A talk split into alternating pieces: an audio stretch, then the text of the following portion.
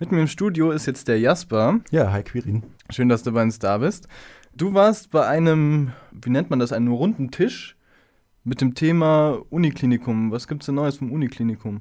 Genau, das war ein Bündnistreffen von ganz unterschiedlichen Initiativen und Vertretern. Ich kann ja mal kurz erzählen, wer da ungefähr so war. Leute von der SPD, von den Linken, von den Grünen, aber auch aus ähm, gewerkschaftlichen Initiativen, DGB, Verdi und IG Metall. Sonst waren natürlich auch einige Pflegekräfte anwesend, die gerade in dem Tarifstreit sind. Darum geht es nämlich, ein Tarifstreit und ähm, Leute vom Medinetz, aber auch vom Frauenstreik, jener von der Gruppe von denen. Also ein sehr breites, breit gefächertes Interessenfeld.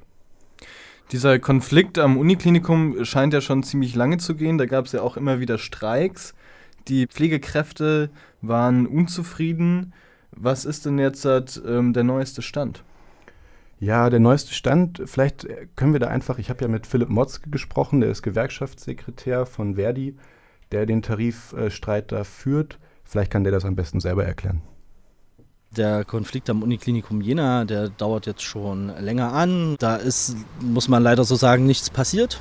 Äh, es gab zwar einige Gespräche, aber Versprechen, die dort gemacht wurden, sind nicht umgesetzt worden. Die Beschäftigten machen sich jetzt sozusagen auf den Weg zu einem Entlastungstarifvertrag, der verbindlich regeln soll, welche Personalgrenzen auf allen Stationenbereichen gelten soll, was passiert, wenn diese nicht eingehalten werden. Also, und wir wollen Überlastungsausgleich, falls die Kolleginnen und Kollegen dennoch in eine Überlastungssituation kommen. Also ein Entlastungstarifvertrag. Genau, also das Problem ist ja, wir haben ja in, in Deutschland, aber auch über Deutschland hinaus in ganz Europa eigentlich, vielleicht sogar in der westlichen Welt, den ein Pflegenotstandsproblem. Also ähm, die Krankenhäuser werden zunehmend privatisiert oder eben unternehmerisch geführt. Dadurch kommt automatisch ein Konfliktfeld zwischen, ähm, naja, man muss Stellen abbauen, um wirtschaftlich zu sein. So ist die Argumentation ja meistens aus den kaufmännischen Bereichen der Krankenhäuser.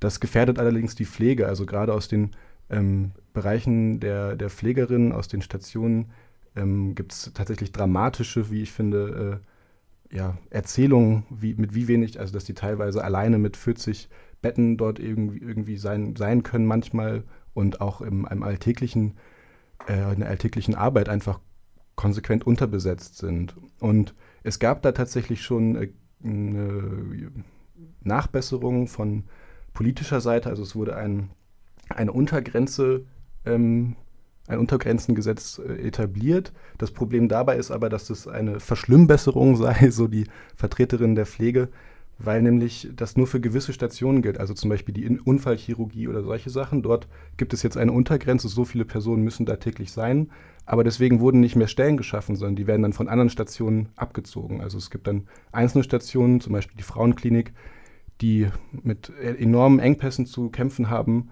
damit diese Untergrenzen überhaupt eingehalten werden können. Also es ist keine wirkliche Verbesserung der Situation, sondern nur eine, ja, ein, ein Hin- und Herschieben des Personals sozusagen dort. Also das löst ja auch nicht dann die Personalengstellen, sondern verschiebt sie nur, sage ich mal. Und die Pflegekräfte sind die, die das ausbaden müssen. Genau, so ist ähm, zumindest die Einschätzung aus, von den Seiten der, der Pflegekräfte dort, genau. Und jetzt ähm, geht der Arbeitskampf sozusagen in die nächste Etappe. Also es gab ja schon im, ich glaube im Februar Tarif, ähm, also Warnstreiks, es gab verschiedene, ähm, es gab eine Petition und verschiedene andere Initiativen. Und ähm, jetzt ist eben das Ziel, diesen neuen Tarifvertrag äh, durchzusetzen. Dabei ist dann eben ganz wichtig, dass halt auch, wenn der nicht eingehalten wird, Entlastung, ähm, Entlastungszahlungen zum Beispiel stattfinden müssen und solche Sachen. Das folgt dabei einer Initiative, die schon 14 andere Krankenhäuser gemacht haben. Also in 14 deutschen Krankenhäusern gibt es solche Entlastungstarifverträge bereits. Allerdings gibt es 2000 Krankenhäuser in Deutschland ungefähr. Das zeigt, wie, ähm, ja, wie wenig das bisher durchgesetzt ist.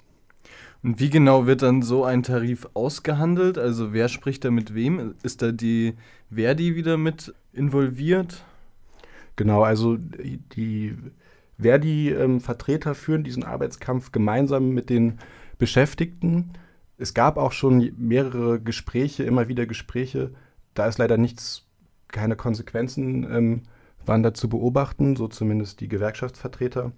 Und deswegen geht es jetzt in die nächste Eskalationsstufe, so ein bisschen kann man vielleicht sagen. Also das Bündnis und ähm, die Gewerkschaft hat sich vorgenommen, bis zur Landtagswahl diesen Tarifvertrag durchzusetzen und dafür auch, naja, ähm, Streiks zum Beispiel in Kauf zu nehmen, wenn das notwendig ist.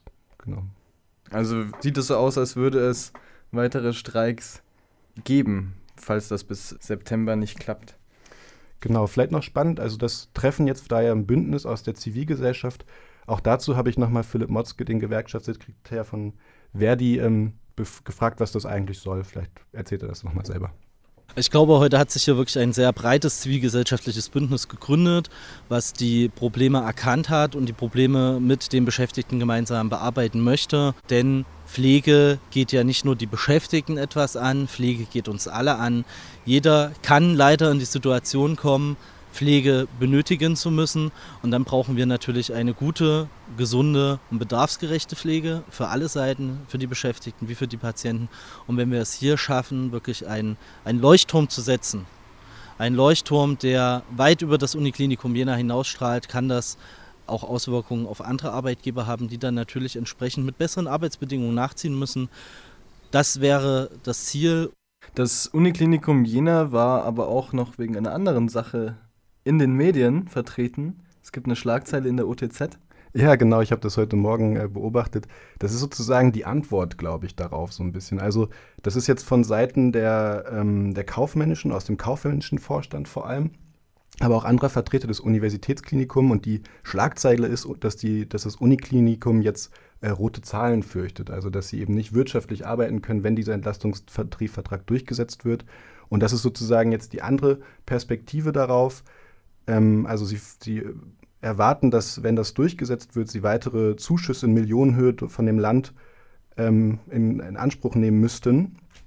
Und ähm, der medizinische Vorstand, ähm, Herr Ma Jens Maschmann, sagt, das würde zu einer Wartelistenmedizin führen, also dass weniger Patienten ähm, überhaupt aufgenommen werden könnten. Da ist natürlich schwer, das von außen zu bewerten, inwieweit das tatsächlich so ist. Oder es ist, ja auch eine Form von Arbeitskampf, nämlich die andere Seite des Arbeitskampfes sozusagen. Aber ich glaube, da wird sich noch einiges tun, da werden wir noch einiges von hören.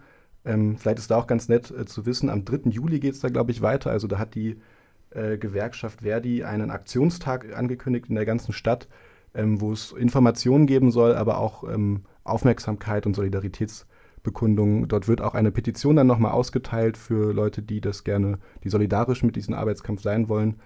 Ja, wen das Thema interessiert, der geht am besten da mal in der Stadt rum und informiert sich bei den Pflegekräften. Die wissen es ja am besten wahrscheinlich.